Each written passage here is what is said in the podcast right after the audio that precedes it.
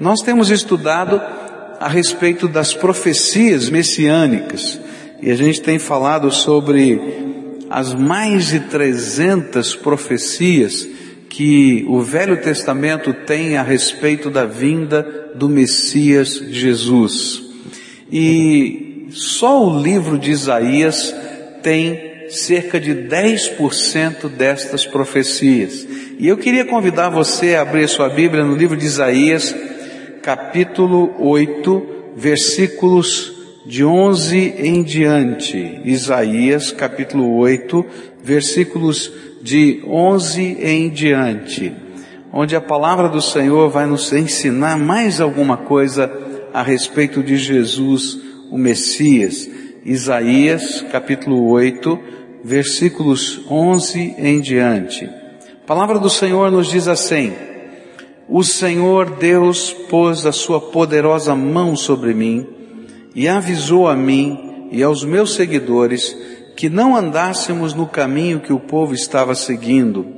Ele nos disse: Não pensem que tudo que o povo chama de revolução seja revolução mesmo. Não fiquem assustados nem tenham medo daquilo de que o povo tem medo.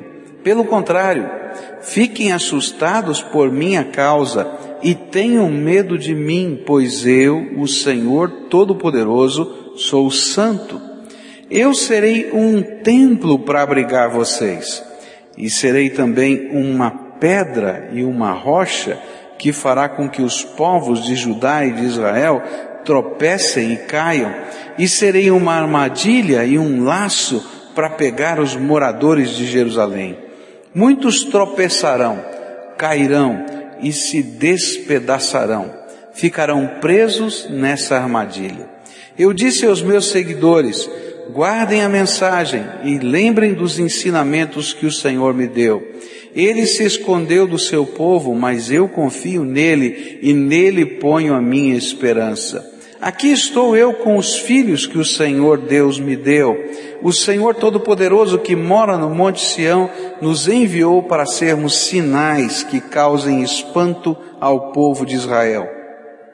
Algumas pessoas vão pedir que vocês consultem os adivinhos e os médios que cochicham e falam baixinho essas pessoas dirão: precisamos receber mensagens dos espíritos, precisamos consultar os mortos em favor dos vivos. Mas vocês respondam assim: o que devemos fazer é consultar a lei e os ensinamentos de Deus. O que os médios dizem não tem nenhum valor. Queria orar com você. Querido Senhor, fala conosco, fala conosco. É a tua presença que nos atrai. Tu és a razão de estarmos aqui. Nós queremos te conhecer mais, nós queremos te ouvir, nós queremos ser tocados pela tua graça. Fica conosco, fala conosco, ensina-nos, Senhor. É aquilo que oramos em nome de Jesus. Amém e amém. Esse texto é uma outra profecia messiânica. E para que a gente possa entender essa profecia, a gente tem que olhar para o texto-chave que nos ajuda a discernir qual é a mensagem desse texto. E o texto-chave dessa secção é o verso 18, que diz assim: aqui estou eu com os filhos que o Senhor Deus me deu. O Senhor Todo-Poderoso que mora no Monte Sião nos enviou para sermos sinais que causem espanto ao povo de Israel. O que está falando aqui é que, num determinada época, Deus falou com Isaías e pediu que Isaías colocasse nomes proféticos em seus filhos.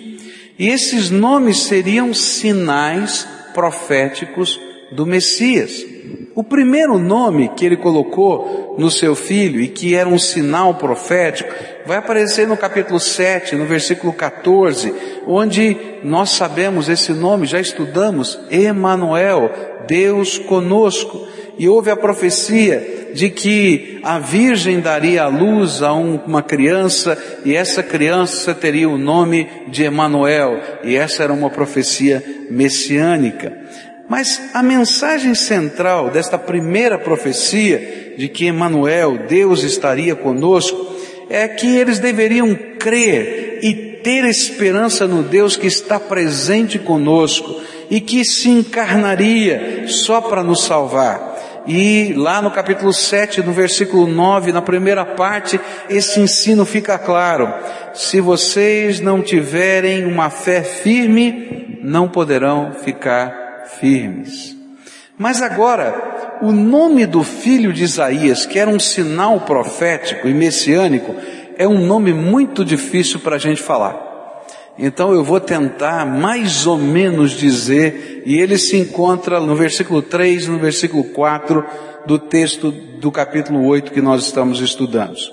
Ele disse assim, ó, você vai colocar o nome do seu filho, se você está procurando um nome para o seu filho, esse aqui é uma sugestão que eu não daria para você, tá? Olha que nome. Maer Salal Hasbas. Eita, nome difícil, né? E esse nome tinha um sentido, está lá nos versículos 3 e 4. Diz assim a Bíblia: Algum tempo depois, a minha mulher, a profetisa, ficou grávida e deu à luz um filho.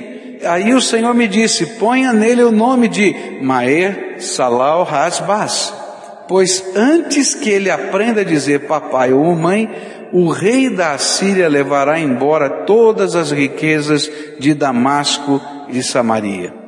O sentido do nome que Deus queria que fosse colocado no filho de Isaías também é complicado.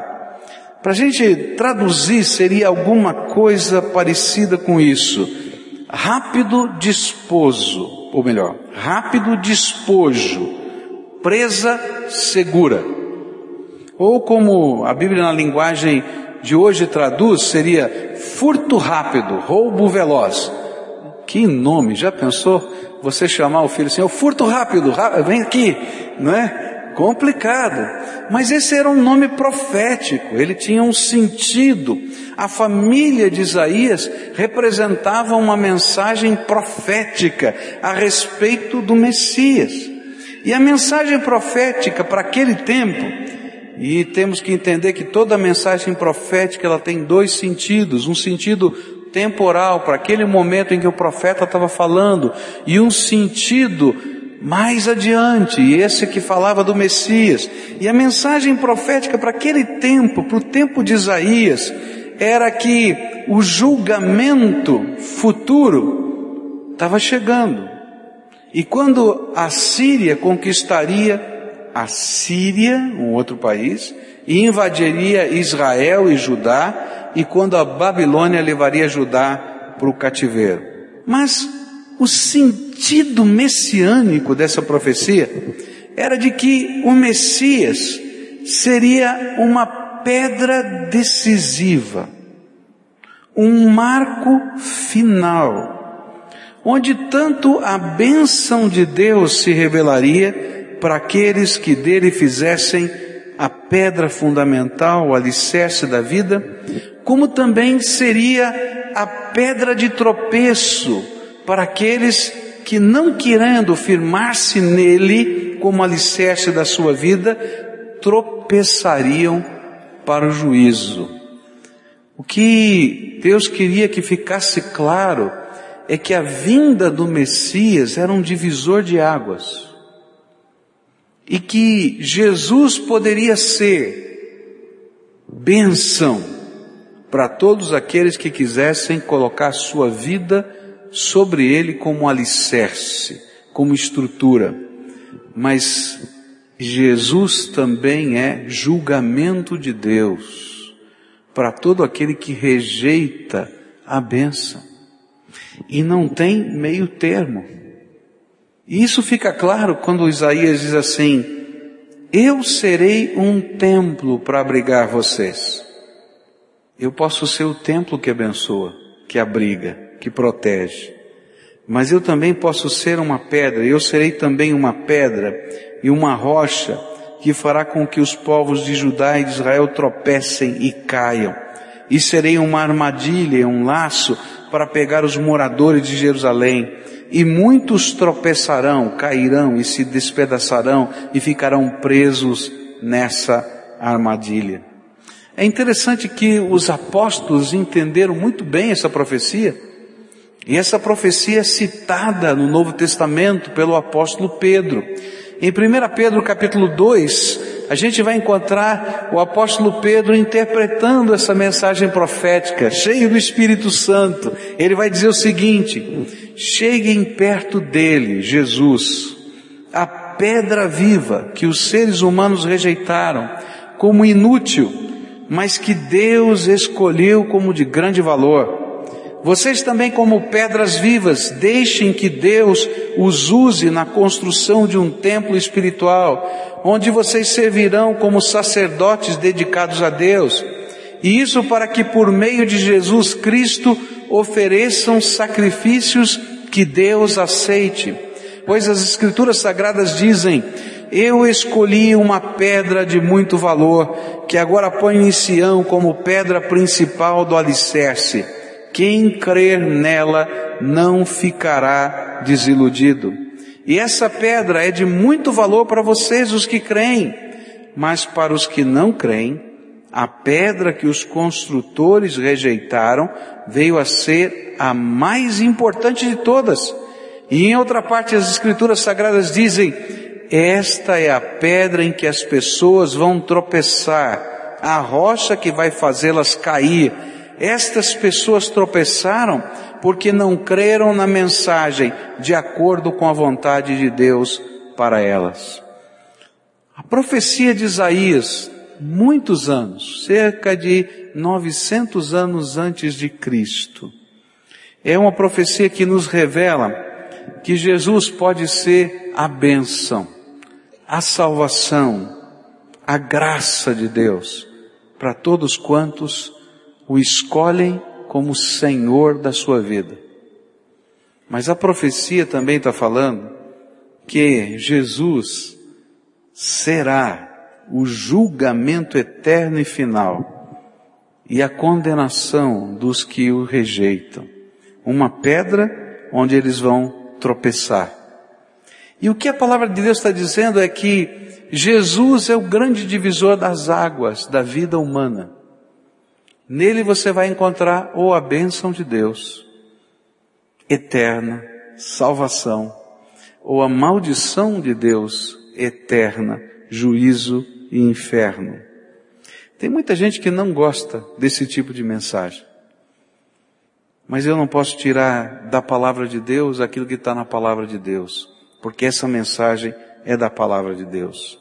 Agora, nesta manhã, Eu queria olhar para esse texto de Isaías e Isaías vai agora nos próximos versículos dizer de algumas maneiras pelas quais nós escolhemos de modo errado.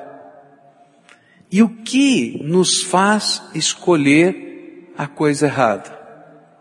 Se Jesus é esse divisor das águas, se Jesus é essa pedra fundamental que pode ser a pedra de construção da minha vida eterna, ou pode ser a pedra do juízo, da decisão de Deus, porque sem Ele não há salvação, então como as pessoas estão falhando ou errando na escolha? O que leva algumas pessoas a escolher errado? E esse é o tema do capítulo 8 de Isaías. E nesta manhã eu queria pensar nas escolhas equivocadas da fé. O que leva pessoas a escolherem de modo errado o seu caminho de fé? A primeira coisa que Isaías vai nos ensinar nesse texto é que há muita gente que está escolhendo errado a sua jornada de fé porque troca a fé simples, serena, tranquila, uma confiança muito simples, muito sensível na graça de Deus, pela sensação de força. E isso vai aparecer nos versículos de 5 a 10 do nosso texto de Isaías capítulo 8, onde a Bíblia diz assim, o Senhor falou comigo de novo, e ele disse, esse povo não quis as águas calmas do riacho de Siloé. E está tremendo de medo do rei Rezim e do rei Peca. Por isso eu, o Senhor, vou trazer o rei da Assíria e o seu poderoso exército para atacarem esse povo. E eles avançarão como uma enchente do rio Eufrates, que sobe acima das margens de todos os canais e de todos os rios que desembocam nele. E eles invadirão a terra de Judá como as águas de uma enchente que cobrem tudo e sobem até o pescoço da gente. Mas Deus está com o seu povo e as suas asas abertas protegem a terra prometida. Reúnam-se povos, mas fiquem com medo. Escutem todos os países distantes e preparem-se para a guerra, mas vocês serão derrotados. Sim, preparem-se para a guerra, mas vocês serão derrotados. Façam planos, mas eles não darão certo. Resolvam o que quiserem, mas tudo fracassará, pois Deus está conosco. A primeira decisão equivocada que o povo tomou foi trocar as fontes de Siloé, águas calmas, movidas por Deus, que traziam cura e esse é o exemplo que está lá no Novo Testamento. Na fonte de Siloé, né? Tinha um lugar que chamava-se Betesda, casa de Deus, e que as pessoas ficavam esperando o movimento das águas, e quando as águas se movimentavam, eles criam que um anjo ia ali e movimentava aquelas águas, e qualquer pessoa que se lançasse naquelas águas era curada. E essa era a figura que estava lá, percorrendo a ideia. E diz assim, olha, estão trocando a fonte de Siloé pela inundação de um exército poderoso, como o exército da Síria. Eles estavam vivendo um problema muito sério naquele tempo. Estava havendo uma guerra. Então, logo acima, ao norte, de Israel existe um país vizinho chamado Síria. E esse país chamado Síria estava em guerra com Israel. E eles estavam muito preocupados e amedrontados com a força, com o poder, com as lutas que estavam acontecendo ali. E eles então imaginaram, olha, a solução para os problemas que nós estamos vivendo é a gente fazer um pacto militar com um país mais forte do que o nosso inimigo, que se chamava Assíria, com dois S, e que ficava a mais ou menos 1.200 quilômetros de onde eles estavam. E era uma grande força bélica daquele tempo. E eles pensaram assim, olha, quando os exércitos da Síria, que serão os nossos amigos, porque nós faremos esse pacto militar, vier, eles serão como uma inundação e eles virão arrastando tudo. E se eles são inimigos do nosso inimigo, então nós estamos bem. Só que eles se esqueceram que nem sempre o inimigo do nosso inimigo é nosso amigo. E o que Deus estava dizendo é que muita gente faz escolhas erradas quanto ao Senhor Jesus, porque é mais fácil confiar na força, no poder não é? Nas questões humanas, nas influências, nas pessoas, do que descansar a fonte de Siloé, de estar debaixo da graça de um Deus que fala suavemente ao nosso coração, que responde com a palavra das Escrituras e que diz, pode esperar porque eu estou agindo e eu não estou vendo nada acontecer, mas eu sei, eu sei hoje que Ele está agindo porque a minha vida está marcada dessas experiências da graça de Deus. Mas tantas vezes a gente está lá dizendo, Senhor, será que o Senhor ouviu mesmo a minha oração? E Isaías está dizendo, muita gente não vai confiar no Messias. Porque lá dentro do seu coração, eles estão esperando alguma coisa forte, alguma coisa como uma inundação, eles estão esperando movimentos humanos, eles estão esperando os carros de guerra chegar e Descansar nos braços de Deus parece uma loucura quando a gente está vivendo um problema. Mas Isaías vai dizer que loucura é não descansar nos braços de Deus. Há muita gente que tropeça na bênção e não recebe a bênção. É isso que Isaías está dizendo. Tem muita gente que tropeça na bênção e não recebe a bênção. Ao invés disso, rejeita a bênção, porque o jeito humano não bate com o jeito divino de Deus agir. A gente é muito mais fácil de confiar, não é? Na enxurrada, nas coisas que são palpáveis, na força humana, nos projetos que a gente escreve, do que descansar no poder de Deus. E como é difícil a gente esperar do lado da fonte de Siloé, calminha, não tem barulho de água, é só aquela aguinha gostosa, fresquinha para a gente beber, e a gente fica pensando, como é que essa água gostosa para a gente beber pode arrastar a multidão de lutas e problemas que a gente está enfrentando? Mas eu já aprendi na minha vida que vale a pena obedecer a Deus.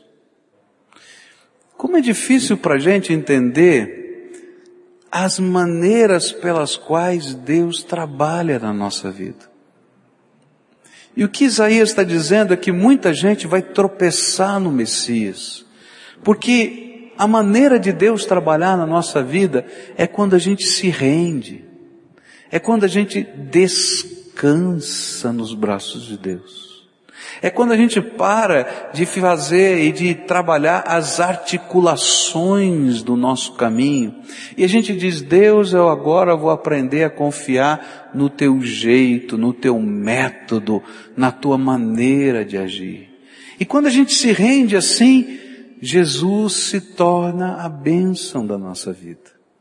A nossa salvação não é construída por aquilo que a gente pode fazer, a nossa salvação não é fruto dos nossos méritos, das nossas boas obras. Porque se ela fosse fruto das nossas boas obras, ela não seria um presente de Deus, você estaria comprando a sua salvação. A salvação é a gente aprender a quedar-se aos pés de Jesus e dizer, Jesus, eu vou beber dessa fonte, e aí você está olhando os exércitos do inimigo tentando invadir a sua terra, e você está tentando fazer cálculos dos seus soldados, e o Senhor diz assim: Você confia em mim? Deixa comigo. E diz, Senhor, eu confio, mas nenhum soldadinho o Senhor vai mandar para mim. Como é que funciona esse negócio? E Isaías está dizendo para a gente assim, olha, tem muita gente que faz escolhas erradas, porque não é capaz de confiar no Deus vivo e no jeito dele agir na nossa vida. E aí, começam a fazer pactos, buscando força, buscando poder, buscando instrumentos de força. E aí então Isaías vai dizer o seguinte, olha, sabe o que vai acontecer? Eu vou dar um exemplo aqui para vocês. Deus é bom, Deus é muito bom. Vocês vão fazer todos os planos, vocês vão fazer todas as alianças, vocês vão fazer tudo como vocês imaginaram que deveria ser feito, mas nada vai dar certo. E na última hora, quando nada der certo, só por causa da minha misericórdia, e para vocês saberem que o meu jeito é poderoso, eu vou reverter as circunstâncias para que vocês conheçam quem é o Deus de verdade. E aí então, no tempo de Isaías, os homens firmaram um acordo com a Síria. É ruim porque é a Síria e a outra é só com S, Síria. Eles firmaram um acordo lá com aquele país que estava a 1.200 quilômetros e disseram, olha, venha para cá nos ajudar. E sabe, a Síria veio. E ela veio conquistando tudo, tudo, tudo. E derrotou o inimigo de Israel. Aquela que é só com S, Síria. E quando ele viu que tinha conquistado tudo, ele disse, por que, que eu não fico com Israel e Judá também? E aí esqueceu-se dos seus acordos e começou a invadir todas as cidades de Israel e Judá. E uma a uma elas foram caindo. As cidades fortificadas, os exércitos de Israel foram sendo derrotados um, um, um e outro e outro e outro e outro, até que sobrou apenas a cidade de Jerusalém. E esta seria a última a ser destruída. Porque nem sempre, queridos, o inimigo do meu inimigo é um meu amigo. E muitas vezes nós imaginamos que os nossos esquemas, os nossos estratagemas são maravilhosos. E nos esquecemos que há um Deus maior do que qualquer esquema e qualquer estratagema. Mas aí acontece uma coisa tremenda. No capítulo 37 do livro de Isaías, essa história é contada. Chegam as cartas de ameaça da Síria e dizem, olha, vocês pensam que o Deus de vocês pode livrar vocês? Porque é muito interessante isso. Quando todos os esquemas de força eles caem por terra, aí de repente o homem olha para cima. Quando não funcionou mais nada do que ele achava que ia funcionar, ele diz: Ah, eu estou precisando de Deus. Não é uma ironia isso? Não funcionou isso, não funcionou aquilo, você vai lá e dobra o seu joelho para Deus. E foi exatamente isso que aconteceu. E a Bíblia diz que o rei recebeu a carta, e aquele rei vai para o templo, e ele se ajoelha diante do altar e diz, Deus, olha as cartas que eu recebi. Não tem mais jeito, não tem mais esperança. Eu vou jejuar e eu vou orar e não vou sair da tua presença até que o Senhor me responda. Olha que coisa interessante. Anos antes, Isaías disse, entra no templo e fala comigo. Entra no templo, porque Deus quer abençoá-lo. Entra no templo, porque Ele vai responder a tua oração. Entra no templo porque ele é a tua única salvação. Mas naquele momento eles estavam pensando, não, tudo bem, a gente entra no templo, faz uma oraçãozinha, mais ou menos, mas a gente não descansa na graça de Deus. E eu vou lá assinar os meus acordos, eu vou lá colocar o meu exército, eu vou lá montar todo o meu aparato. E na verdade o problema não estava no exército, nem nos acordos, o problema é onde estava a sua esperança e onde estava a sua confiança. E naquele tempo, antes, a esperança e a confiança estavam nos homens, na força, na inteligência e na capacidade. Agora quando tudo ruiu, não sobrou mais nada, e o homem se sente como homem, carente, dependente, perdido, ele entra no templo. E ao entrar no templo ele ora. E aí se levanta outra vez o profeta Isaías, o mesmo profeta, de anos atrás. E ele chega lá e diz assim, rei, Deus ouviu a sua oração. Deus ouviu a sua oração. Deus enxergou o seu arrependimento. Deus percebeu que agora você está colocando a esperança só nele. Então pode ficar tranquilo. Pode sair daqui. Não precisa ficar nesse jejum até a morte. Porque essa noite eu vou libertar vocês. E para que vocês saibam que sou eu, aquela fontezinha que ninguém acreditava que podia fazer alguma coisa, vocês não vão usar um arco, uma flecha, uma espada, e eu vou libertar vocês. No dia seguinte, o exército da Síria tinha morrido sem que uma flecha uma lança e uma espada tivesse sido usada por Israel. 185 mil soldados inimigos tinham morrido.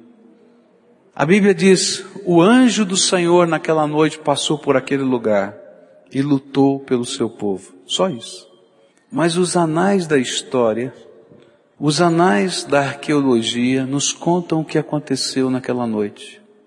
Deus levantou os ratinhos. E dizem os anais da história da arqueologia que uma peste de ratos invadiu o arraial, o acampamento do exército da Assíria. E os ratos comeram a comida dos soldados, roeram as cordas dos arcos e uma grande peste de enfermidade assolou aquele lugar, a ponto de morrerem 185 mil soldados, e os que não morreram largaram tudo para trás e bateram em retirada, e fugiram para sua terra, sem que o soldado de Jerusalém usasse uma espada, um arco, uma flecha ou uma lança. Era como que se Deus estivesse dizendo para aquele povo, eu sou essa fonte calma. Eu não sou como uma inundação de um exército que vem destruindo tudo pelo caminho. Mas quando as águas dessa fonte se movem por causa da minha presença, o poder do eterno, do soberano, do rei dos reis, do senhor dos senhores se manifesta na terra. E é como se Deus estivesse dizendo, aprende a se lançar aos pés do Senhor e a confiar nele. E ainda que você não esteja vendo como as coisas vão acontecer, e eu creio até, queridos, que Deus reservou na história, nos anais da história, para que a gente soubesse como é que é que Deus fez esse milagre mas muito provavelmente o povo de Judá e Israel nunca soube que foram os ratinhos que passaram por lá. E hoje, através da ciência, a gente pode saber muito bem o que faz uma peste bubônica. Mas naquele tempo, eles não podiam nem imaginar qual seria o jeito de Deus salvar o seu povo. O que Isaías está tentando dizer para a gente é que Jesus é uma rocha. Ele é uma rocha que divide a vida da gente. Ou eu coloco a minha vida sobre essa rocha e construo sobre ele a minha esperança, ou eu vou dar uma trombada com essa rocha. E ela vai se tornar juízo na minha vida. Agora uma coisa tremenda que esse texto me ensina é que enquanto você estiver respirando nessa vida, não importa quantas bobagens você já tenha feito, quantas decisões erradas você já tenha tomado. Mas enquanto você estiver respirando, e você tiver a coragem em qualquer momento da sua história, da sua vida, de olhar para cima, de entrar na sala do trono de Deus, e de se converter, e de se entregar, e de buscar a face do Senhor e de trocar os outros métodos, quem sabe até porque você viu que eles não funcionam. Deus é tremendamente bom a ponto de dizer, eu estando presente com você, mesmo na última hora, é tudo o que você precisa. A grande lição desta profecia é que Jesus pode ser a bênção na tua vida, mas Jesus pode ser o juízo de Deus na tua vida. Porque toda vez que você deixa de aceitar o projeto de Deus para você, o caminho de Deus para você, a esperança de Deus para você, você está dando trombada com a vida. E toda vez que você faz isso, a Bíblia diz claramente, os teus planos não vão funcionar. E se você olhar para a tua história, você vai ver quantas vezes os teus planos não funcionaram. E não tem jeito da gente receber a bênção de Deus se a gente não aprender a se converter. O que é se converter? A gente parar um determinado momento da nossa vida, a gente está indo numa direção, a gente para e a gente faz uma volta de 180 graus. E a gente agora deixa de seguir o rumo da nossa própria vida, da nossa própria cabeça, e coloca o rumo da nossa existência nas mãos de Deus. E sabe por que a fonte de Deus é calma e tranquila? É porque se ela fosse uma enxurrada agitada, a gente ia querer controlar, e a gente ia querer conduzir, a gente ia querer até surfar na onda dela. Porque essa minha natureza é a tua. Agora, quando eu me quedo diante dessa fonte calma, que as águas se movimentam com carinho, eu tenho que aprender a me render e a confiar no Todo-Poderoso. O próprio profeta Isaías vai dizer, em vos converterdes e em descansardes estaria a vossa salvação. No sossego e na confiança a vossa força. Mas aí ele acrescenta, mas tu não quisestes. Sabe por que tem muita gente dando trombada com a vida? E dando trombada com Jesus na sua vida? É porque não aprende a lição da conversão, da entrega, do descanso, do lançar-se nos braços do Senhor, do crer no imponderável de Deus, do crer que enquanto você está dormindo, Deus está trabalhando a seu favor se você coloca a sua esperança nele. No crer que se não aparecer nenhum soldado, nenhum exército, que seja para se aliar com você na batalha, e se for preciso, Deus vai dar um assobio lá no céu. E nem que for seja necessário que os ratinhos saiam na direção do seu socorro, Deus vai fazer as coisas tremendas da sua graça acontecer. Agora, o que a Bíblia vai me ensinar é que quando passa o tempo, e eu não posso, e eu não chego no templo, e eu parto dessa vida para me encontrar com Deus eterno, não tem volta. Porque o Cristo que foi e que veio a esse mundo para ser a minha salvação, naquele dia vai ser o meu juiz. E a gente vai dizer, me dá uma outra oportunidade. Ele disse, eu te dei todas. Toda a tua vida. Por isso a profecia diz, Jesus pode ser a rocha, a primeira, o fundamento, o alicerce de um templo espiritual que vai crescer por toda a eternidade no teu coração.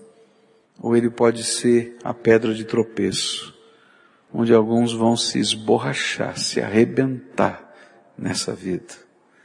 Agora lembra, enquanto tiver um sopro dentro do teu coração, ainda que os teus planos não estejam funcionando, mas você entrar à presença de Deus e disser, Senhor, tenha misericórdia de mim, eu quero dar meia volta, eu quero dar meia volta, e eu quero seguir o teu projeto tempo de graça de Deus para você. Queria terminar essa meditação lembrando do que a palavra de Deus nos ensina. A palavra do Senhor vai nos ensinar, Jesus vai nos ensinar, quando ele falou sobre o sermão da montanha. Ele disse, no finalzinho desse sermão, que existem dois tipos de pessoas na terra. Essas duas pessoas estão construindo uma casa. Elas vão enfrentar os mesmos problemas, uma e outra. A Bíblia diz que vai cair a chuva, vai vir o vento, vai, vão chegar as tempestades, como se ele estivesse dizendo, olha, no mundo vocês têm lutas, têm aflições, têm problemas, têm dificuldades. Não significa que receber Jesus como Senhor e Salvador da sua vida você nunca mais vai ter problema nenhum. Isso é mentira. Agora, a grande diferença desses dois homens que estão construindo a sua casa é que um decide fazer a sua casa sobre a rocha. Muito provavelmente ele teve que abrir um buraco, descobrir onde no terreno, mais lá no fundo, tinha uma pedra para sobre esta pedra edificar os alicerces da sua construção. O outro estava com pressa. Ele não se preocupou em cavar para descobrir onde estava a rocha. Jesus contou essa história. E ele simplesmente começou a construir sobre a terra ou sobre a areia, do jeito que estava. As duas casas ficaram prontas. E muito provavelmente, essa é a minha impressão, é que as duas casas deveriam ser muito bonitas, deveriam estar muito bem ajeitadas, os acabamentos deveriam ser muito parecidos. Quem sabe até a casa desse cidadão que não cavou para achar a rocha tenha ficado pronta primeiro. E porque ele não gastou tempo nem dinheiro para achar a rocha, quem sabe até ela fosse mais bonita. Mas vieram as mesmas chuvas, o mesmo vento, a mesma tempestade sobre as duas. E a Bíblia diz que uma dessas casas, a que não tinha alicerces, desmoronou-se completamente. Mas a casa que estava firmada sobre a rocha permaneceu firme. O que Jesus queria ensinar, e ele vai dizer a respeito disso, quem ouve as minhas palavras e as põe em prática, é como aquele que está construindo uma casa firmada sobre a rocha. E há muita gente dando trombada com a vida. Não porque Jesus não queira abençoar, não porque Deus não possa tocá-los, não porque a resposta não esteja vindo do céu, não porque tem algumas linhas da oração impedidas, não. Não porque o diabo jogou uma urucubaca sobre a cabeça de alguns. Simplesmente porque ainda não aprenderam a maior de todas as lições. Jesus, Jesus é a rocha da nossa salvação. E para a gente poder tomar posse disso, eu tenho que deixar os acordos de lado. Eu tenho que deixar os estratagemas de lado. Eu tenho que deixar a força humana de lado. E eu vou ter que me render e confiar na graça do Todo-Poderoso Senhor da minha vida. E a profecia messiânica termina nesse aspecto dizendo, tem gente tomando decisões equivocadas. Não porque o Messias não esteja aqui. Não porque Deus não esteja com o seu povo. Mas simplesmente porque trocam a fonte suave, calma, tranquila, porém poderosa da salvação em Cristo pela fé, pelos seus esquemas, pelos seus projetos, pela sua própria cabeça. E aí a palavra do Senhor diz, e o pior é que vão viver a vida inteira, percebendo que os seus projetos vão bater na trave, não vão chegar a lugar nenhum. Mas nunca tenha coragem de entrar no templo, como o rei Ezequias fez e dizer, Senhor, não sobrou mais nada. E agora? E agora? Eu vou jejuar e vou orar, porque só me sobrou isso. E aí o Senhor manda dizer para ele, pode ir para casa. Eu não quero que você morra de fome jejuando. Eu só queria que você entendesse que eu sou o seu Deus e a sua salvação. Ninguém mais. Em quem você tem colocado a sua confiança? É tão fácil para a gente colocar confiança em pessoas. Ah, eu confio no meu pai, na minha mãe. Graças a Deus pela vida deles. Aleluia. Mas eles não são o Deus da tua vida nem a tua esperança. Ah, eu confio nos meus filhos. Graças a Deus pelos seus filhos, mas eles não são o Deus da sua vida nem a tua esperança. Ah, eu confio nas economias que eu fiz ao longo de toda a vida para poder enfrentar essa fase agora. Que pena, porque a vida muda tão rápido, tão rápido. E aquilo que você tem pode sair pelos dedos, e você não vai perceber nem como, nem porquê. Ah, eu tenho muitos relacionamentos. E esses relacionamentos, olha, tranquilo. Que pena, que pena. Porque você precisa muito mais do que relacionamentos, você precisa do Deus Todo-Poderoso. Queria convidar você para fazer uma entrega difícil de fazer. A gente quer sempre surfar na enxurrada. A gente quer achar os mecanismos de força. E hoje Deus está dizendo, larga disso. E aprende a confiar em mim.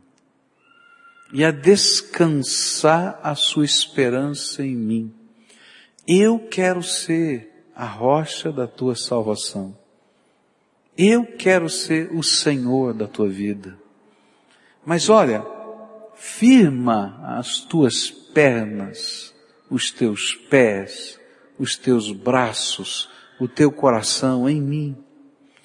Mas Deus, como? De que jeito? Querido, não sei. Deus é criativo. Se ele pôde usar os ratinhos lá no passado, Ele pode usar o imponderável hoje no presente. Como é que eu posso dizer como?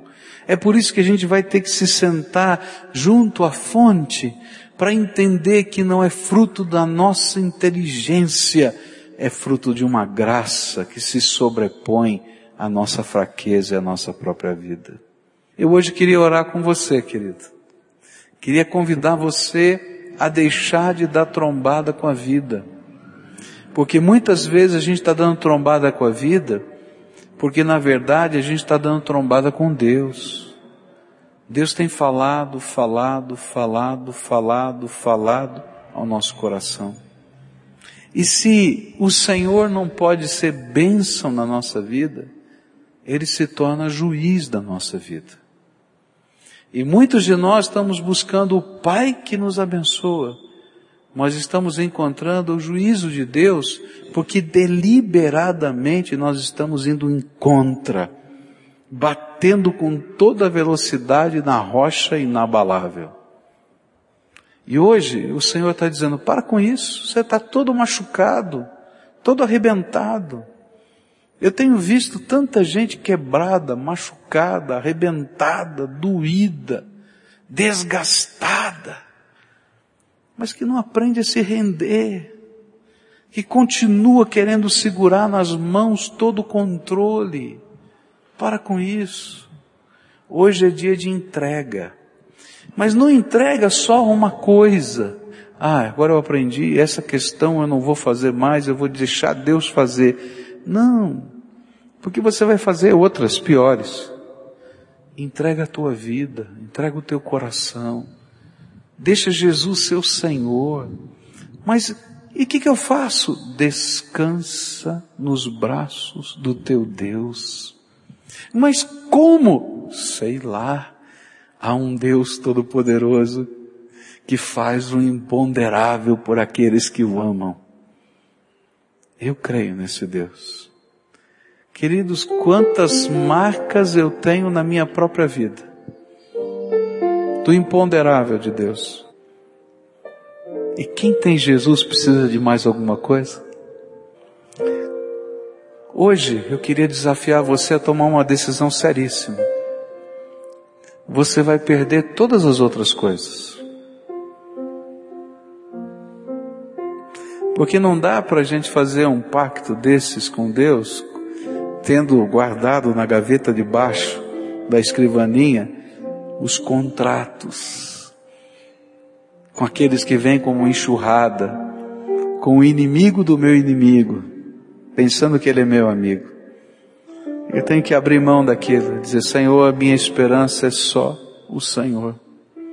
Mais ninguém, mais ninguém. E talvez essa seja a trombada mais difícil que você vai dar hoje com a sua vida é onde você vai colocar a tua esperança, a tua fé e a tua confiança. E é por isso que a profecia diz, para alguns, ele é rocha de salvação, um templo que nos abriga. E para outros, ele é uma rocha de tropeço, onde a gente bate de frente e se machuca. Eu queria orar com você, você é quem o Espírito Santo está ministrando. E hoje você vai abrir as gavetas da sua escrivaninha, vai tirar esses contratos, vai colocar essas coisas, pessoas, circunstâncias em que você tem colocado a sua confiança de lado. E você vai dizer, Jesus, tu és a minha única esperança. Tu és o meu Salvador, tu és o meu Senhor. Eu não vou lutar por mais nada.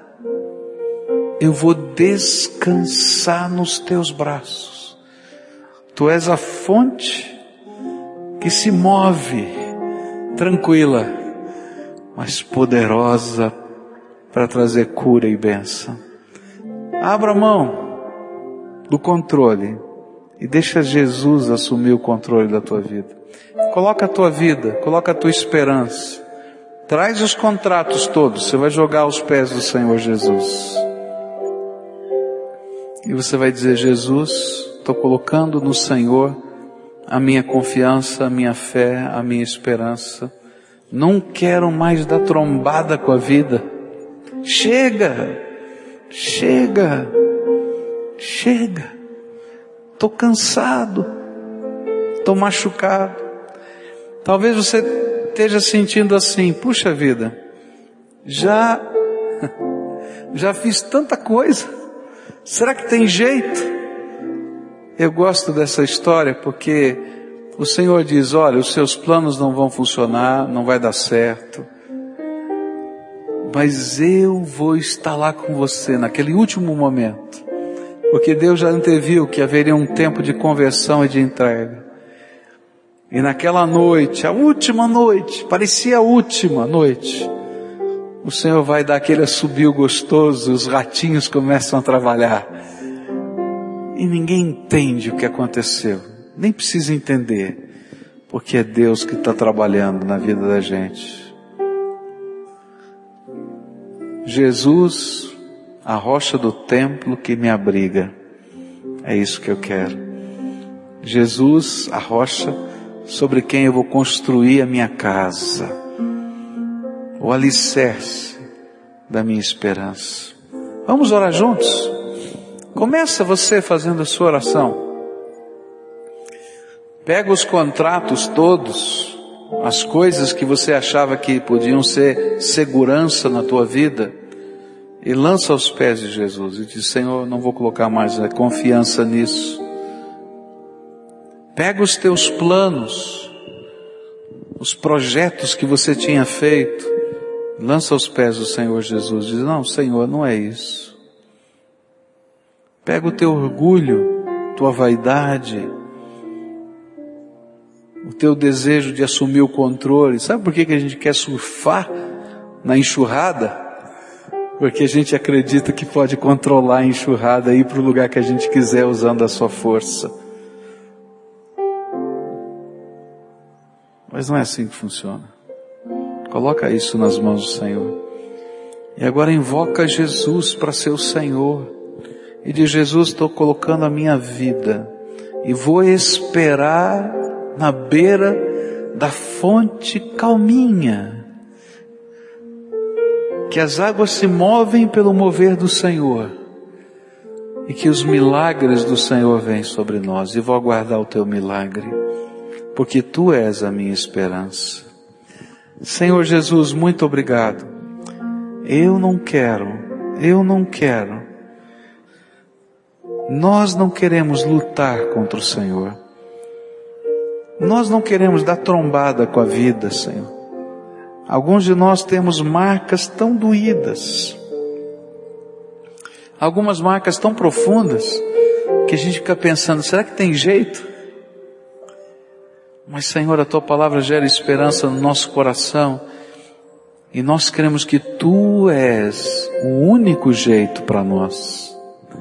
E nós estamos na tua presença para dizer: vem, Senhor, vem, vem.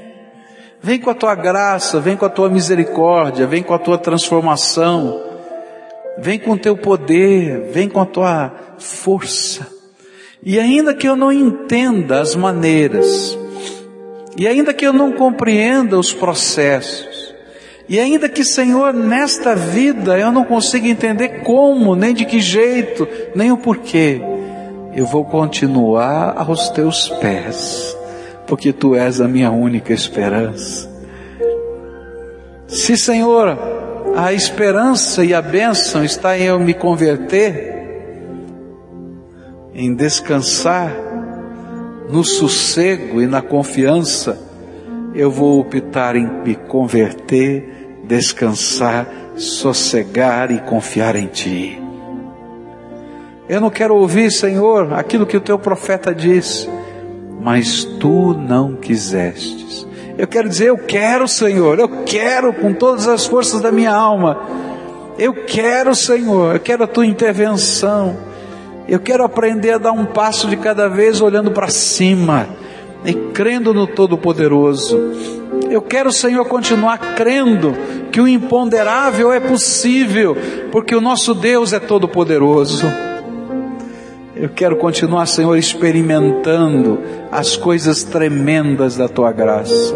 E nessa hora eu quero te pedir, vem, Senhor, com teu espírito. E que agora a paz do Senhor, que excede todo o entendimento, que agora, Senhor, aquela certeza e convicção de uma fé que é dom de Deus, ó Senhor, que elas estejam sendo instaladas dentro da nossa alma. E que nesse momento, Senhor, o fardo pesado que a gente carregava, de ter que controlar e surfar no meio da enxurrada, seja colocado aos teus pés para saber que agora nós vamos ser carregados nas tuas mãos. Toma, Senhor, o teu povo. Toma, Senhor, e revela a tua grandeza. Nós queremos, Senhor, que a rocha Jesus seja o alicerce da nossa casa. Escuta, Deus, a nossa oração e derrama a tua bênção. É aquilo que eu oro em nome de Jesus. Amém e amém.